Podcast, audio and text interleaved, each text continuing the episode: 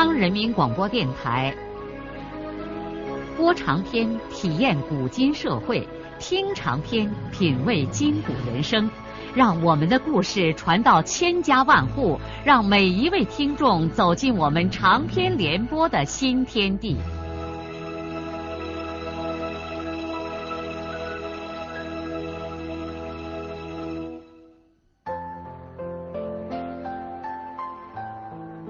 听众朋友，请继续欣赏荣获茅盾文学奖的、由中国文联出版社出版的路遥的长篇小说《平凡的世界》，由李野墨演播。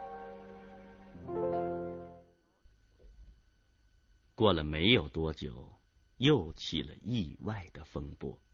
海明家隔墙的邻居刘玉生突然传出了一个可怕的预言。这位先知先觉的神汉危言耸听的散布说，在田海民的养鱼池里将要诞生一条鱼精，而这鱼精必定要在双水村遭害人和生灵，而且以后还要到外地去作怪呢。一些迷信的村民立刻开始诅咒田海民和银花，有的人还扬言要给鱼池里撒毒药。本来情绪十分高涨的田海民夫妇被这谣言气得连饭都吃不下去。他们可惹不起这位自称掌握着全村人生死命运的神汉，但是他们也绝不放弃养鱼。他们已经花费了七百块钱的资金了。这一天，田四又一脸愁苦的找到田五。对弟弟说：“咱们再去找找少安，看能不能到少安的砖厂打上一段零工。要不，秋天种麦子的化肥可都没钱买呀。”田武一想，也觉得可以去碰碰运气。少安人虽年轻，但为人做事都很宽厚。说不定能同情他们的处境呢。于是，穷困无路的老兄弟俩就准备麻缠他们的老队长去了。其实，抱着同样的愿望来找孙少安的人不止田四和田五。早在春播大动农之前，村里就有许多人来找少安。想为少安干一段活，赚上几个钱，以便解决春播所需要的化肥。来找少安的人不仅有一队他原来的部下，还有金家湾那边的人。但是少安只能为难的婉言拒绝了这些登门求告的人。不是少安不同情左邻右舍的困难处境，而是他实在无法满足他们的愿望。他虽然买了一台不大的制砖机，开了两个烧砖窑，但是用不了多少人手。除过他们夫妻俩之外，田二的憨小子常年在这里干活。操纵制砖机和烧窑的师傅是少安出高工资雇佣的河南人。把村里这些人收留下，少安根本就开不出工钱来。就是现在，尽管村前村后传说少安发了大财，实际上一个月下来也赚不了多少。到目前为止，还过当年搞设备的贷款以及利息，少安的手头里只有一两千块钱的现金积蓄。就他个人而言，和当年相比，那的确已经是天上地下了。但是少安的事业仍然是初创阶段。并不像人们传说的那样成了大财主。眼下的这摊场怎么可能招揽更多的人来干活呢？自从去年秋天以来，孙少安从来没有感觉到生活是如此的顺心如意。妹妹考上了大学，弟弟当了工人，他自己的砖厂也走上了正路。孙家的历史什么时候有过这样的辉煌呢？据神汉刘玉生传播说，他们家之所以兴旺，是因为少安家老窑的风水好。这是纯粹的胡扯。许多年以前，他们不就住在那桶窑里吗？可是光景日月像个破筛子，这和风水屁不相干，也不是他们个人有多大的能耐。如果世事不变化，他孙少安还是当年的孙少安。但这并不是说世事变了，所有人的日子都好过了。像罐子村的兰花家，光景日月是一如既往。新时代也使他姐夫这样的人有更多的条件不务正了。王满银是一年四季跑得连个踪影也找不见。全靠姐姐兰花一个人拉扯着两个孩子，只要想起他们的不幸，少安和他父亲的心头就罩上了一片乌云。另外，村子里一些有困难的人乞求似的找到少安门上，要来他的砖厂赚点买化肥的钱，这也使少安的心情感到很沉重。双水村所有人家的情况，少安的心里都很清楚。他知道，大部分人家虽然不再愁吃饭，但另外的发愁事并不比往年少。如今这世事，手头上没有两个钱，那就什么也弄不成。旁的不说，化肥买不回来，庄稼种不进去。村里头人多口重的几家人。光景实际上还不如大集体那阵儿呢。那个时候基本上按人口分粮，粮钱可以赖着拖欠。可是现在你跟谁耍赖去啊？因此，如今在许多人吃的肚满肠肥的时候，个把人竟连饭都吃不上了。事实上，农村贫富两极正在迅速的拉开距离，这是无法避免的，因为政策允许一部分人先富起来。这也是中国未来长远面临的最大问题，政治家们将要为此而受到严峻的考验。当然，这是以后的话了。可是眼下贫困的人们该怎么办呢？办法不很多，吃救济粮吗？现在石歌节全乡一年的救济款才三百块钱，人均只有几分钱。当贫困的人们。带着绝望的神情来找少安的时候，少安常常十分的痛苦，因为他也穷过呀。当年他孙少安不就正是这样绝望过吗？他现在完全理解这些乡邻们的处境，他同情他们，尤其是一队的人，他曾经和这些人一块劳动和生活了二十多年。现在他眼睁睁的看着这些人手无分文，而他又帮不了多少忙。从内心说，不管少安自己将如何发达起来，他永远不会是那种看不见别人死活的人。他过去那心酸的生活，是他时刻保持着对普通人痛苦的敏感而入微的体会。这一天。田四和田五找上门来了。田四是他当队长时候的老饲养员，多少年来，万江老汉就睡在饲养室里，像对自己的娃娃一样精心的抚养着那些生灵。少安像对父亲一样的尊重着老汉。田武也是当年一队的社员。他那些笑话和链子嘴儿，曾经给饿着肚子的人们带来多少快乐呀！真的，那个时候只要和田武一块劳动，大家就常常忘掉了忧愁。现在，这老兄弟俩佝偻着腰，豁牙漏气的央求着，想在少安的砖厂打上几天零工。孙少安看着他们的一脸可怜相，忍不住鼻子里发酸。他怎么能够忍心拒绝他们呢？可他又怎么能够答应他们呢？少安已经知道，他们曾经想和海民一块养鱼，但是被银花拒绝了。少安也知道，这俩老汉是信任他，才又求告到他的门上的，否则。连自己的子侄都不顶事，怎么可能再求两旁世人呢？田武哭丧着脸说：“少安，你拉扯我们一把呀！要不，我们连一点粮油买盐的钱也没有啊！田四也诉苦说：“总不能把粮食都卖了。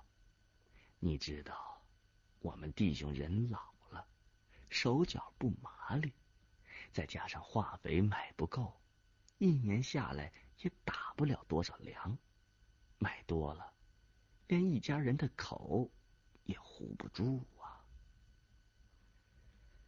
老兄弟俩你一言我一语，轮番给孙少安诉说他们的希望。最后说，现在他们就看好心的孙少安解救他们的危难。孙少安一时不知道如何是好，他想了半天说。四叔、五叔，你们的情况，就是不说，我也知情了。可我现在这点摊场，实在是用不下几个人。我看是这，我每个人给你们借上几十块钱，先把化肥买回来。我知道你们现在等着肥料下籽种呢，时令不饶啊。等庄稼种地了，我看能不能再想点办法。现在正是大播种的时候，我也准备把砖厂平上几天，帮我爸和罐子村我姐去种地。所以现在我再没有什么好办法帮你们了。少安说的是实情，田家老兄弟俩说了一堆感激的话，一个人拿了五十块钱告辞了。但是田四和田五走了之后，孙少安的心情一直平静不下来。他突然对田海民有了看法。本来海民是应该关照两个老人的，老人并不是白要他海民的钱，而是要跟他海民合伙养鱼嘛。这样想的时候，一种义气便促使孙少安有点冲动的走到村子北头。找到田海民，直截了当的向海民说了他对海民的意见。海民正在做放鱼苗之前的最后工作，池塘里已经盈满了绿莹莹的水。他有点吃惊的看着少安，一直默不作声的听双水村这位新富翁把话说完。海民。对小他几岁的少安讥讽的笑了笑，说：“哼，如今天下怕老婆的不是我一个人，而是一茬人。我并不为此害臊，你大概不怕。不过据我所知，你当初也并不愿意和你爸分家，可后来你拗过秀莲了吗？哼，我说兄弟，各家。”都有各家的难处。现在这社会，自家顾自家都撑得人屁直吼，谁能顾得了别人呢？你如果有本事，你积你的德，你给咱多关照几个村里的穷人。啊，我没这本事，我比不上你。你已经把事事闹得红火热闹，能说这号硬气话来。我呢，我才弄几个小摊摊。连一分钱的利还没见呢，倒把一点积蓄都踢腾光了。再说，养鱼是个技术活，咱们人老八辈子谁弄过这事儿啊？万一失败了，我爸和我四爸不是跟着我吃亏吗？另外，像刘玉生预言的，这个池子里要是养出个鱼精来，怎么办呢？田海民。一番冷嘲热讽，呛得少安是无言以对。是啊，海民的话虽然难听，但其中不是没有一点道理。谁家都有一本难念的经啊！少安从前村返回后村的时候，一路上脑子像乱麻缠绕一样。不管怎么说，那些上门向他求救的人都寄希望于他。这些人的困难和不幸也使少安心里头难过。可是他现在却毫无办法来帮助这些人。少安看得出来，再过几年，双水村说不定就有人能盖起楼房，而有的人还得出去讨吃要饭了。谁来关心这些日子过不下去的人呢？村子里的领导也都忙着自己发家致富，谁还再有心思来管这些事呢？按照田福堂的解释，你穷或者你富，这都符合政策。可是政策是政策，人情还是人情。作为同村邻舍，怎能自己锅里有肉而心平气和的看着周围的人吞糠咽菜呢？这种朴素的乡亲意识，使少安内心升腾起一种庄严的责任感。他突然想：我能不能扩大我的砖厂了？把现在的制砖机给卖了，买一台大点的。再多开上几个烧砖窑，不就是能需要更多的劳力了吗？好，这也许是一个好门道。是啊，这样不仅能解决村里一些人的问题，他自己的事业也扩大了。实际上，少安早就应该这样来考虑问题。现在农村的剩余劳力很多，只要有魄力，完全可以把事业搞大些。当然了，首先是资金问题。少安估算了一下，把现在的设备卖掉，加上那点积蓄，要扩大砖厂，少说也还得另筹一万块钱。这只能向公家贷款。不怕，只要路子对头，这个风险还是敢担的。孙少安已经不是那个借上一二百块钱还心惊胆战的孙少安了。他的手里头已经倒腾过大宗的票子。头脑发热的孙少安当天晚上吃完饭，就到父亲那儿走了一遭。他的新打算要征求父亲的意见。虽然少安和父亲分了家，日子基本上是各顾各的，但是在这样一些重大的问题上，少安总是要征求父亲的意见。父亲永远是父亲。在生活的重大关头，求得父亲的指导，这已经像原则一样固定在了孙少安的头脑里。在任何时候，父亲都将是我们精神上一个最为重要和可靠的支柱。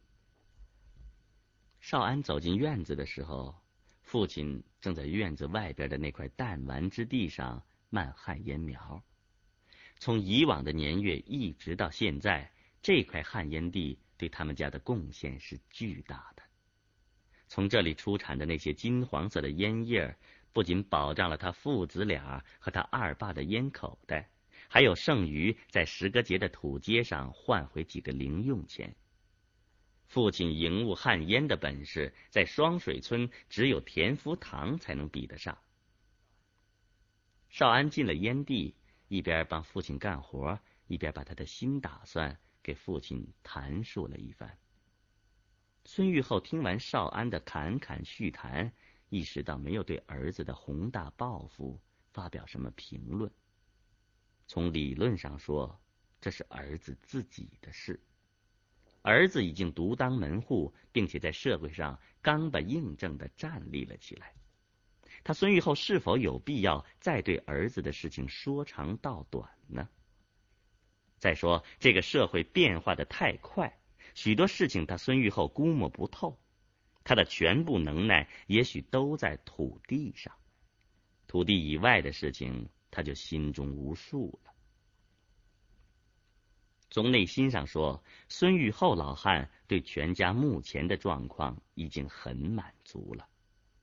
家里头出了工人，出了大学生，少安的日子也发达了起来。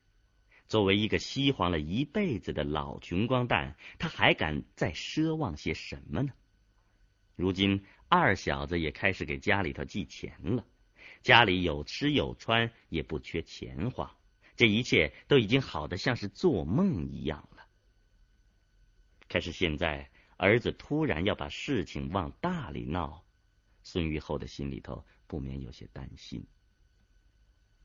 他沉默了半天，说。这要贷一笔大款项，万一有个三长两短，可就担当不起呀。少安又仔细的说明了自己的计划，而且表现出十足的信心。孙玉厚一看儿子决心已定，知道自己的意见也无足轻重，也就只是说：“嗯，那你看着办吧。不过你可千万要操心嘞。”在征得了父亲有限度的同意之后，当天晚上睡觉的时候。少安就又在被窝里和妻子商量开了这件事情。秀莲还像往日一样的丰满和热情，只是砖厂没明没黑的操劳，使秀莲红润的脸黑了一些，两只手像男人的手一样的坚硬。在少安提出了他的想法之后，尽管事情重大。秀莲很快也就表示了赞同的意见。秀莲现在不仅仅信任丈夫的谋略，而且有点崇拜丈夫了。几年来的事实证明，只要是丈夫决心搞的事情，最终就没有一件是搞不成的。在重大的事情上，秀莲越来越不愿意多动脑筋，她满足于给丈夫的热情表个态。接着便是全力以赴的帮助丈夫实现丈夫的雄心，所以这件事情实际上很快就讨论完了。这天晚上，躺在被窝里，秀莲又给少安说起了那件她百说不厌的事情。她想再生一个女孩子。眼下虎子已经快满五岁了，秀莲一心盼望着再有一个女。秀莲用粗糙的手掌亲热的抚摸着丈夫的光脊梁，用撒娇的方式提出了这个丈夫一直没有同意的事情。少安，我听说石歌杰来了个私人大夫，偷着给女人取环来。我也想去把花取了，咱再怀个娃娃嘛。哎呀，这都是些黑医生。听说碾盘村一个妇女被弄得大出血，几乎把命都要了。再说，超生下的娃娃，公家连户口也不给上，还要罚款呢。不上户口就不给上，罚款就罚款。我就不信，咱就连个娃娃也养活不了了。秀莲说着说着，好像已经动了气。呵 呵好你嘞！咱们现在正准备扩大砖厂，忙乱的事情在后边嘞。你要是再坐上月子，这不是要人的命吗？啊，按你说，人家那些做大事的人，就连娃娃都养不了了。你干脆连老婆也别要了。好好好好，你要生咱就生，这事儿容易。不过你等个一半年行不行？等咱砖厂。发展的有个眉目了，你再生娃娃也不迟嘛。老辈人说，忙婆姨生不下好娃娃。秀莲笑着在丈夫的胸脯上拍了一巴掌，她很高兴，因为丈夫终于同意再生一个孩子了。